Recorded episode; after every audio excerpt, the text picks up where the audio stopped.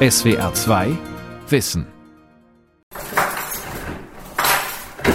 Theresa Küppers macht sich auf den Weg zum Einkaufen. Fünf Stockwerke die Treppe runter, dann zehn Minuten zum Bioladen.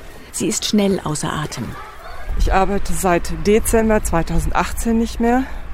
Und zwar, weil es einfach nicht mehr ging. Ich hatte Fieber, konnte mich kaum bewegen. Wenn ich die Treppe hoch und runter gegangen bin, musste ich mich erst mal eine halbe Stunde wieder hinlegen. Sie leidet unter dem chronischen Fatigue-Syndrom, einem dauerhaften Erschöpfungszustand. Etwas bekannter wurde diese Krankheit, weil viele Covid-19-Patienten nach der Genesung über unerklärliche Erschöpfung klagen. Doch das Fatigue-Syndrom kann jeden treffen, auch gesunde Menschen, jederzeit, aus heiterem Himmel. Auf dem Rückweg muss sie mehrmals anhalten und verschnaufen. Der Rückweg geht bergauf, deswegen muss ich den langsamer gehen, weil das sofort meine Herzfrequenz geht. Totale Erschöpfung, das chronische Fatigue-Syndrom von Markus Schwandner. Mit sehr langsamen Schritten kommt Theresa Küppers endlich in ihrer Wohnung an. Sie verstaut ihre Einkäufe, dann muss sie sich im Wohnzimmer aufs Sofa legen. Chronisches Fatigue-Syndrom. Man könnte es mit chronischer Müdigkeit übersetzen, aber das trifft es nicht. Es hört sich so belanglos an. Die Immunologin Professor Carmen Scheibenbogen von der Berliner Charité weiß, wie ernst und extrem belastend diese Krankheit ist. Es ist eine sehr komplexe Erkrankung, die ähm, letztendlich zu einer schweren Funktionsstörung führt, vor allem des autonomen Nervensystems. Das heißt, es ist alles das, was wir nicht bewusst steuern, dass wir atmen, dass das Herz schlägt. Und infolgedessen sind die Patienten meist schwer krank, leiden also nicht nur an schwerer Erschöpfung, sondern auch an schweren Konzentrationsstörungen, an Schmerzen und eigentlich als Leitsymptom der sogenannten Belastungsintoleranz. Das heißt, Oftmals führt eine leichte Belastung schon dazu, dass alle Symptome sich verschlechtern und das für Tage. Deswegen bewegt sich Theresa Küppers so langsam, um keine Überlastung zu riskieren. Bei ihr begann alles mit einem Autounfall. Sie war in einer anderen Stadt unterwegs, als ein Auto auf Iris auffuhr. Zwei Stunden musste sie in der Kälte auf die Polizei warten. Und eigentlich habe ich gar nichts gemerkt danach. Ich war einfach nur völlig durchgefroren und habe dann auch das Fieber, was direkt danach aufgetreten ist, auf eine Erkältung geschoben. Und auch das nicht mehr können, halt einfach, weil es durch den Autounfall initiiert. Aber als es dann andauerte, da war das schon erstaunlich. Also ich sag mal, nach drei Wochen Fieberschmerzen hätte es sich eigentlich verändern müssen, hat es aber nicht. Der Autounfall liegt rund drei Jahre zurück. Seitdem ist Theresa Küppers, die früher in der Gemeindeverwaltung Aachen gearbeitet hat, arbeitsunfähig. Die leistungsbewusste und aktive Frau musste lernen, ihre Ansprüche zurückzuschrauben. Sie ist froh, dass sie überhaupt noch einkaufen gehen, kochen und sich selbst waschen kann. Aufräumen und putzen müssen manchmal ausfallen. Durch den Autounfall hatte sie ein Schleudertrauma. Entweder wurde dadurch die chronische Fatigue ausgelöst oder das Schleudertrauma hat einen Virus aktiviert, der das chronische Fatigue-Syndrom CFS hervorgerufen hat. Seitdem habe ich eine Erschöpfung. Also man kann es ganz einfach so beschreiben. Menschen, die eine schwere Grippe haben, haben Schmerzen, haben manchmal das Gefühl, ihr Körper besteht aus Blei, sie können kaum aufstehen. Was man auch hat, man nennt es Brain Fog. Ich sage immer, mein Gehirn hat äh, die Rollläden runtergelassen. Man kann einfach nicht denken. Und manchmal ist es auch so, dass das Gefühl ist, auch die Seele hat die Rollläden runtergelassen. Brain Fog, Nebel im Gehirn. Menschen mit CFS kann schon das Nachdenken derart anstrengen, dass sie sich danach ausruhen müssen. In ganz schlimmen Fällen können diese Patienten weder Tageslicht noch leise Geräusche ertragen. Fachleute wie Carmen Scheibenbogen von der Charité schätzen, dass in Deutschland, abgesehen von jenen, die nach der Genesung von Covid-19 unter Erschöpfung leiden, etwa 240.000 Menschen an CFS erkrankt sind. Wir wissen, dass es bei den meisten Patienten aus voller Gesundheit durch eine Infektion ausgelöst wird. Und äh, wir gehen inzwischen davon aus, dass es sich mehrheitlich um eine sogenannte Autoimmunerkrankung handelt.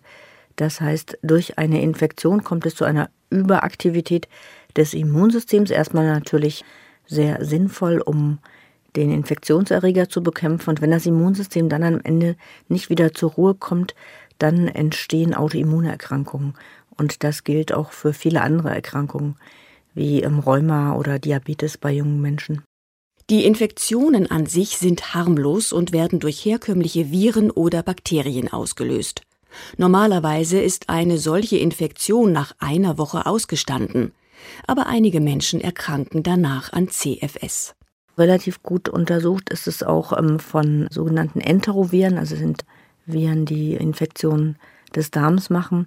Bei Grippe ist es ähm, mit einer großen Untersuchung aus Norwegen auch ähm, gut dokumentiert. Aber viele Patienten erkranken auch an relativ harmlosen Atemwegsinfekten und entwickeln daraus CFS.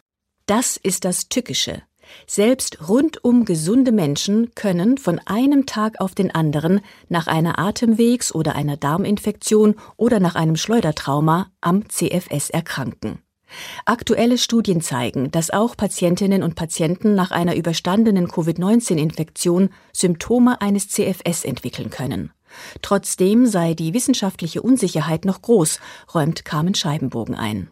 Wir wissen zum Beispiel noch nicht mal genau auch, ist denn das chronische Fatigue-Syndrom nach Covid jetzt das, was wir auch kennen nach Epstein-Barr-Virus oder nach Grippe? Das ist das, was wir momentan untersuchen werden. Wir können sagen, die Patienten leiden jetzt nicht mehr an einer schweren Entzündung. Die haben wahrscheinlich auch keine Virusinfektion mehr. Also das kann man schon relativ sicher sagen. Wir wissen auch, dass die Organfunktionen soweit in Ordnung sind. Es spricht also vieles dafür, dass chronisches Fatigue-Syndrom nach Covid das ist, was wir auch nach anderen Infektionen kennen. Beobachtungen der Median Reha-Klinik Heiligendamm und des Infektionszentrums der Universitätsklinik Köln an über 1000 Genesenen zeigen, selbst Covid-19 Genesene, die einen eher milden oder mittelschweren Verlauf hatten und im Schnitt eher jung und sportlich sind, können folgende Symptome entwickeln. Bleierne Müdigkeit, Leistungsminderung, Fatigue-Symptome, aber auch Wortfindungs- oder Gedächtnisstörungen. Auch an der Berliner Charité zeigten bei einer Studie viele der Patientinnen und Patienten diese und ähnliche Symptome. Was wir aber jetzt sagen können, ist, dass wir von diesen 50 Patienten, die wir uns angeschaut haben, bei etwa der Hälfte jetzt diese Diagnose chronisches Fatigue-Syndrom stellen können. Und die andere Hälfte erfüllt diese Diagnosekriterien nicht ganz, hat aber auch viele ganz ähnliche Symptome. Wir wissen ähm, bei denen auch noch nicht so genau, ob es sich da um eine, sagen wir mal, eigenständige Krankheitsentität handelt. Wir haben denen jetzt erstmal auch diesen Begriff gegeben, chronisches Covid-Syndrom. Und den anderen chronisches Covid-Syndrom, Schrägstrich chronisches Fatigue-Syndrom. Zurzeit laufen weltweit Studien, die den Zusammenhang zwischen einer Covid-19-Erkrankung und einer chronischen Fatigue erforschen wollen. Viele Städte haben Post-Covid-Ambulanzen eingerichtet, um Betroffenen zu helfen. Bislang ist über die CFS bekannt, dass sie sich vor allem nach einer überstandenen Infektion mit eigentlich relativ harmlosen Viren entwickelt. Wir wissen, dass insbesondere der Epstein-Barr-Virus das machen kann. Das ist ein sogenannter Herpesvirus, ähm, mit dem wir alle auch infiziert sind, meistens schon als kleine Kinder. Wenn wir den erst später im Leben bekommen, und das betrifft ähm, heute viele junge Erwachsene, die also erstmalig ähm, sich mit EBV infizieren. Dann verläuft diese Infektion in der Regel schwerer als bei Kindern. Und wir wissen, dass es dann häufiger auch ähm, zum Entstehen von Autoimmunerkrankungen kommt. Kinder, die über eine Tröpfcheninfektion oder direkten Kontakt mit dem Epstein-Barr-Virus infiziert werden, haben in der Regel weniger Symptome. Bei Jugendlichen sieht das schon anders aus. Häufig kommt es bei ihnen zu einem schweren Verlauf, dem sogenannten Pfeiferschen Drüsenfieber. Hohes Fieber, geschwollene Lymphknoten und entzündete Mandeln sind die Symptome. Forscher gehen davon aus, dass über 90 Prozent aller Europäer sich bis zum 30. Lebensjahr infiziert haben. Die meisten wissen es gar nicht. Es ist also ein sehr häufiges Virus, das im Körper bleibt und reaktiviert werden kann. Das ähm, passiert aber nicht jedem Menschen, sondern wir wissen heute auch, dass man ähm, ein erhöhtes Risiko hat, Autoimmunerkrankungen zu entwickeln, das schon in den Genen liegt. Das heißt, ich ähm, habe von meinen Eltern vererbt bekommen Gene und das betrifft vor allem wiederum Gene, die äh, für das Immunsystem wichtig sind, die dazu führen, dass mein Immunsystem entweder leichter aktiviert werden kann oder schwerer kontrollierbar ist und wieder abgeschaltet werden kann. Und wenn ich also so eine Risikokonstellation habe, dann ist mein Risiko erhöht, irgendwann in meinem Leben eine Autoimmunerkrankung zu entwickeln. Und dann kann eine Infektion EBV sein, aber auch andere Infektionserreger können CFS ähm, auslösen. Wenn die Gene eine Rolle spielen, dann kann die Krankheit ganze Familien erfassen. Birgit Gustke, selbst am chronischen Fatigue-Syndrom erkrankt, leitet den Bundesverband der Patientenorganisation Fatigatio, der rund 1600 Mitglieder zählt. Es gibt Fälle, da sind Geschwister betroffen, also häufig sind auch ganze Familien betroffen, die Mutter und drei von vier Kindern. Die Kinder haben sich seit Jahren gegenseitig nicht gesehen, weil sie in unterschiedlichen Räumen nur im Dunkeln liegen können. Alles andere, Geräusch, Licht, Berührung verursachen unglaublich Schmerzen. Das sind die schwersten Fälle. Aber immerhin ist etwa jeder vierte an CFS Erkrankte so schwer betroffen, dass er das Bett nicht mehr verlassen kann. Auch diese Patienten rufen bei Fatigatio an, um Hilfe zu erhalten. Natürlich völlig verzweifelte Menschen, die am Existenzminimum oder an Existenzsorgen leiden, weil sie eine falsche Reha verordnet bekommen haben, die sie abbrechen mussten, weil es einfach zu anstrengend war. Oder sie haben die Reha durchgeführt und sind völlig dekompensiert und trotzdem als arbeitsfähig ausgewiesen wurden und erhalten so auch ihre Berufsunfähigkeit nicht, also stehen wirklich am Existenzminimum und müssen versuchen, mit Hartz IV über die Runden zu kommen, davon Privatärzte zu zahlen, davon zusätzliche Therapie für Übernahrungsergänzungsmittel oder ähnliches zu finanzieren, ist völlig hoffnungslos. Das habe damit zu tun, dass das chronische Fatigue-Syndrom häufig von den Kranken- und Rentenversicherungen nicht anerkannt werde und dass es immer noch wenig bekannt ist und sehr wenig erforscht sei, erläutert Birgit Gustke. Das führt dazu, dass die Patienten eigentlich nicht die primäre optimale Versorgung bekommen, die sie notwendig hätten. Es gibt keine niedergelassenen Ärzte, es existieren keine Ambulanzen, keine Reha-Zentren mit speziell auf diese Patientengruppe abgestimmten Bedürfnisse. Es gibt keine Leitlinien für ME-CFS und ja, auch Gutachter von den Renten- und Krankenversicherungen werden meistens aus psychosomatischer Ausrichtung gewählt und das hat natürlich katastrophale Auswirkungen. Lange dachten Ärzte und Gutachter, die chronische Erschöpfung habe psychische Ursachen und ordneten völlig falsche Therapien an. Mittlerweile ist aber anerkannt, dass CFS durch eine Infektion ausgelöst wird und das Immunsystem betrifft. Es hat sich die Bezeichnung ME-CFS etabliert. ME steht für myalgische Enzephalomyelitis. Die Diagnose dieser Erkrankung ist nur über die Symptome möglich. Diagnosekriterien finden sich im kanadischen Konsensdokument, das 2005 in Kanada entwickelt wurde und heute noch gültig ist. Diese Symptome müssen mindestens seit sechs Monaten bestehen und sich vor allem nach Belastung verschlechtern. Professor Wolfgang Huber, der bis Ende März noch privat in Heidelberg praktiziert hat, nennt die Hauptsymptome für das chronische Fatigue-Syndrom.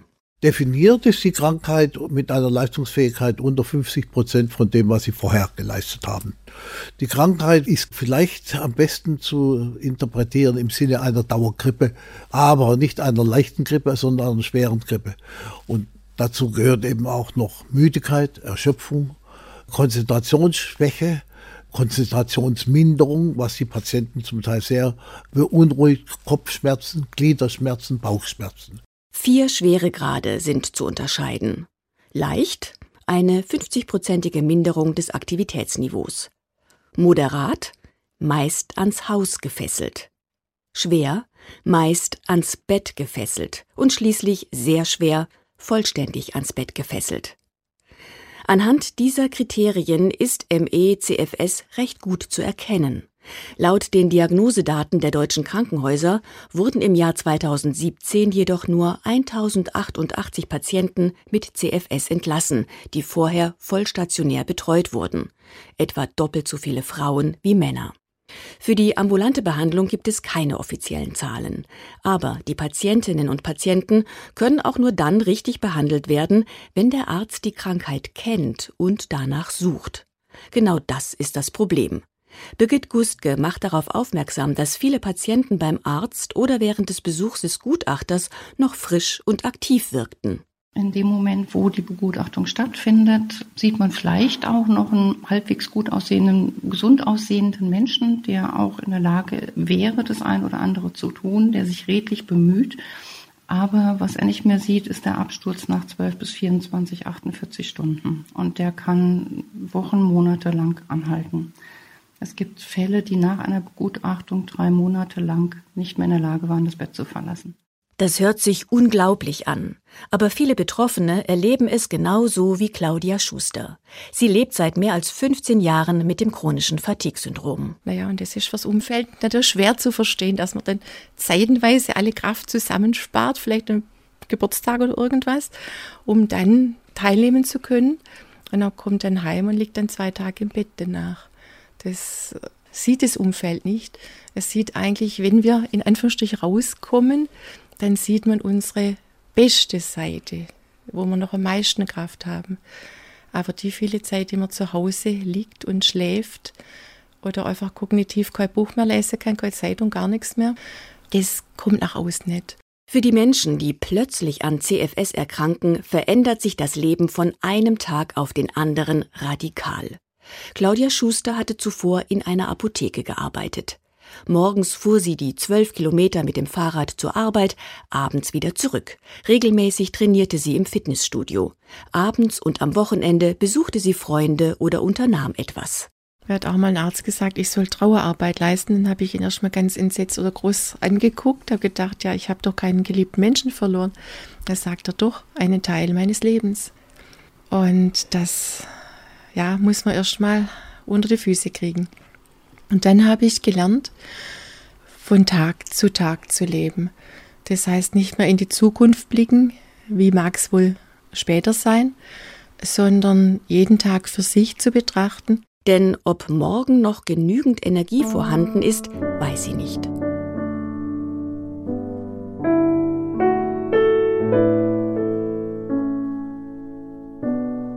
Der Titel Shenandoah, gespielt von Keith Jarrett auf seinem Album A Melody at Night with You aus dem Jahr 1998. Dass der weltberühmte Jazzpianist je wieder Musik machen würde, war zwei Jahre zuvor undenkbar. Nach einem Zusammenbruch auf einer Tournee in Italien erhielt er die Diagnose chronisches Fatigue-Syndrom. Der Musiker war fast zwei Jahre wie gelähmt, äußerlich intakt, innerlich wie tot. Jared nannte seine Krankheit in Interviews das Für immer Tod-Syndrom.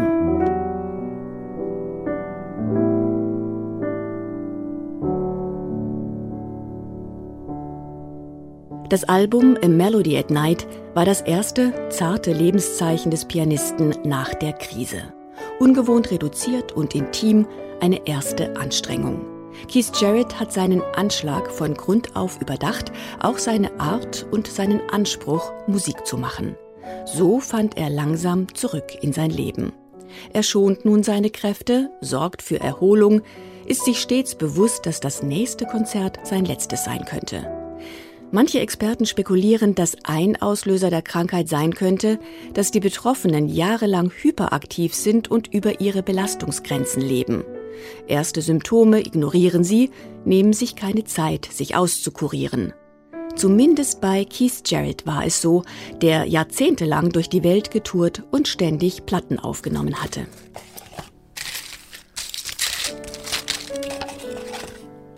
In welchem Umfang die CFS-Patienten arbeiten können, ist individuell verschieden. Das eine Medikament zur Linderung der Symptome gibt es nicht. Die Betroffenen müssen Schmerzmittel, Schlaftabletten und Nahrungsergänzungsmittel nehmen. Möglicherweise würden sie von Medikamenten profitieren, die gegen Autoimmunerkrankungen helfen, aber es gibt bislang kaum klinische Studien. Eine erste kleine Studie mit zehn Patienten an der Charité zeigte, dass eine Art Blutreinigung, bei der auch Autoantikörper aus dem Blut ausgewaschen werden, mehreren Patienten geholfen hat aber solche Therapieansätze sind noch nicht für CFS zugelassen. Wichtig ist, dass die Menschen lernen, mit ihrer restlichen Energie zu haushalten und dass sie versuchen, möglichst entspannt zu bleiben und Stress zu vermeiden. Manchmal verschwindet die Krankheit auch. Claudia Schuster hatte bis 2003 schon einmal über neun Monate lang CFS. Plötzlich war sie wieder gesund. Es war, als habe jemand einen Schalter umgelegt, sagt sie klasse, oh, jetzt kannst du wieder leben wie vorher. bin ich wieder äh, ins Fitnessstudio gegangen, bin wieder Fahrrad gefahren. Teilweise bin ich ins Geschäft geradelt, das sind so zwölf Kilometer von hier aus. Mit Freunden telefoniert, mal irgendwo sich getroffen. Das Leben ging in Anführungsstrichen wieder weiter. Und schön wäre es gewesen, wenn sie geblieben wäre. Zwei Jahre später kam die Krankheit zurück und blieb. Die Ursachen der Erkrankung sind bislang kaum erforscht. Eine Arbeitsgruppe aus Würzburg um den Immunologen Dr. Bupesh Prusti hat vor zwei Jahren Ergebnisse vorgestellt, die die Erkrankung erklären könnten. Es gibt viele verschiedene Typen von Viren, mit denen wir leben. Wir alle haben sie, aber wir sind nicht krank, oder? Manche sind krank, manche haben CFS. Wie kommt das? Wir glauben, dass diese Viren sich reaktivieren. Diese Reaktivierung kann viele Ursachen haben. Manchmal aktiviert eine andere, zum Beispiel bakterielle Infektion, diese Viren. Manchmal erkranken Menschen erst nach Monaten an diesen Viren. Manchmal können es Medikamente sein, aber auch unser Lebensstil, wie wir leben, was wir essen und die Umwelt beeinflussen diese Viren. Prusti und sein Team haben festgestellt, dass die Kraftwerke der Zelle, die Mitochondrien, bei CFS-Patienten nicht mehr richtig funktionieren. In Untersuchungen tröpfelten die Forscher das Blutserum von CFS-Patienten auf verschiedene gesunde Zellen. Die Mitochondrien der bis dahin gesunden Zellen begannen danach zu fragmentieren, zu zerfasern und verloren ihre Struktur. Das erklärt, warum sie nicht mehr genügend Energie produzieren können. Prusti glaubt darüber hinaus, dass Mitochondrien weitaus mehr sind als nur Energieerzeuger. Sie spielen auch eine wichtige Rolle dabei, Viren zu bekämpfen. Sein Team und er wollen nun untersuchen, wie man das Fragmentieren der Mitochondrien stoppen kann. Es gibt viele für andere Krankheiten zugelassene Medikamente, die sehr gut wirken. Uns interessiert, ob wir diese Medikamente nutzen können, um so die Mitochondrien der Patienten wieder aufzubauen. Wir möchten weiter forschen und kooperieren dazu mit der Münchner Klinik und der Charité, damit wir mit über 200 Patienten arbeiten können. Unser Ziel ist zu verhindern, dass die Mitochondrien fragmentieren. In Deutschland gibt es kaum Forschungsgelder für CFS. Es gibt zu wenige Studien. Die meisten Studien werden durch private Spenden finanziert. Professor Uta Behrens von der Technischen Universität München versucht die Forschungen ihrer Kolleginnen und Kollegen zu unterstützen. Zu Pathogenese, möglichen Biomarkern und kausalen Behandlungsansätzen des pädiatrischen CFS gibt es international leider kaum Daten. Wir haben deshalb Beobachtungsstudien initiiert und sammeln Probenmaterial von Kindern und Jugendlichen mit CFS für verschiedene Forschungsprojekte. An der Kinderklinik der Technischen Universität München und am Helmholtz-Zentrum München untersuchen wir mit diesen Proben derzeit das Blut der Patienten auf Antikörperprofile und gleichzeitig geben wir die Proben auch weiter an andere Arbeitsgruppen wie etwa die von Professor Prusti in Würzburg ähm, oder Professor Scheibenbogen in Berlin. Nur wenige Ärzte und Ärztinnen kennen sich mit dem chronischen Fatigue-Syndrom aus. Es gibt genau zwei Kliniken mit Ambulanzen für CFS-Patienten, die Charité Berlin und die TU München. Uta Behrens behandelt in München Kinder und Jugendliche. Weltweit wird die Häufigkeit des CFS bei Kindern und Jugendlichen auf 0,1 bis 0,5 Prozent geschätzt, in einer jüngsten Studie sogar noch höher auf 0,75 Prozent. Für Deutschland ähm, werden etwa 40.000 betroffene Kinder und Jugendliche angenommen. Bislang gab es für diese Patienten noch keine auf äh, CFS spezialisierte kinderärztliche Einrichtung, ähm, weshalb wir jetzt nach Gründung unserer eigenen Spezialambulanz in 2019 ähm, zahlreiche landesweite Anfragen bekommen. Diese vielen Anfragen können die Ärztinnen und Ärzte in München kaum beantworten. In der Klinik gibt es nur ein einziges Bett für einen jugendlichen Patienten. Deshalb werden die Jugendlichen zu Hause besucht, falls sie nicht mehr in der Lage sind, in die Sprechstunde zu kommen.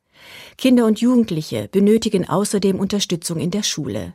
Viele können sogar gar nicht mehr zur Schule gehen und sind daher auf Privatunterricht zu Hause oder auf internetbasiertes Lernen angewiesen. Für die Familien sei es bis dahin ein weiter Weg, ein Kampf mit Behörden, Ärzten und Gutachtern, erklärt der emeritierte Heidelberger Umweltmediziner Wolfgang Huber. Und besonders schlimm ist es bei den Kindern. Das gibt es Schulbehörden und da gibt es vor allen Dingen Amtsärzte, die einfach nicht einsehen wollen, dass dies ein Entzündungsgeschehen ist. Die gehen immer noch formal von den Kriterien der Rentenversicherung aus und die, die heißen einfach Psychiatrisierung. Viele Ärzte und Krankenversicherungen wissen zu wenig über MECFS. Die körperlichen Ursachen der Krankheit würden oft ignoriert und stattdessen immer noch psychische Ursachen angenommen, beklagt auch Birgit Gustke vom Bundesverband Fatigatio. Die absolut notwendige Maßnahme ist einfach, dass äh, das Krankheitsbild schon von der Bundesregierung her anerkannt wird, beziehungsweise vom Bundesgesundheitsministerium, vom Robert Koch Institut, dass MECFS als eigene Entität, also als eigenes Krankheitsbild eingestuft wird und als schwere organische Erkrankung. Das ist die ganzen letzten Jahre nicht erfolgt. Da hat man sich an alten Studien orientiert, die mittlerweile deutlich widerlegt sind. Und internationale Studien weisen zunehmend auf organische Zusammenhänge hin. Dass es keinen Labortest gibt, der die Krankheit eindeutig diagnostiziert, ist eines der größten Probleme. Daher müssen Gutachter die Erkrankung der Patientinnen und Patienten individuell einschätzen.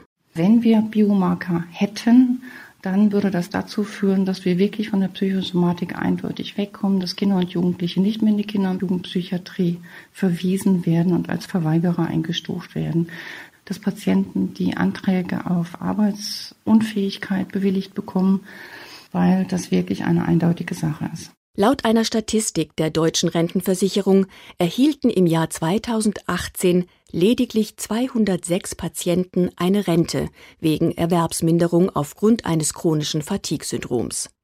Für die Patienten, die extrem erschöpft und energielos sind, sei die Beantragung und der Kampf um Anerkennung fast unmöglich, weiß auch die Leiterin der CFS-Ambulanz an der Berliner Charité, Carmen Scheibenbogen. Das ist relativ unbefriedigend bislang.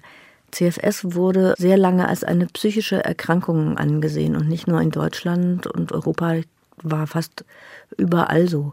Und daher hat man sich in äh, den vergangenen 20 Jahren vor allem darauf konzentriert, Behandlungsstudien zu machen. Zum einen mit Antidepressiva, zum anderen mit Verhaltenstherapie.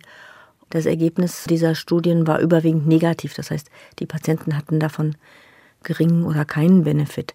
Noch fehlen eine evidenzbasierte Diagnostik und Leitlinien. Auch bei der Aufklärung über diese Krankheit liegt einiges im Argen in Deutschland, im Gegensatz zu anderen Ländern. Doch es tut sich etwas. Der Bund fördert nun den Aufbau eines Patientenregisters. Und die Bundesregierung hat das Institut für Qualität und Wirtschaftlichkeit im Gesundheitswesen damit beauftragt, eine Recherche zum chronischen Fatigue-Syndrom durchzuführen. SWR 2 Wissen Manuskripte und weiterführende Informationen zu unserem Podcast und den einzelnen Folgen gibt es unter swr2wissen.de.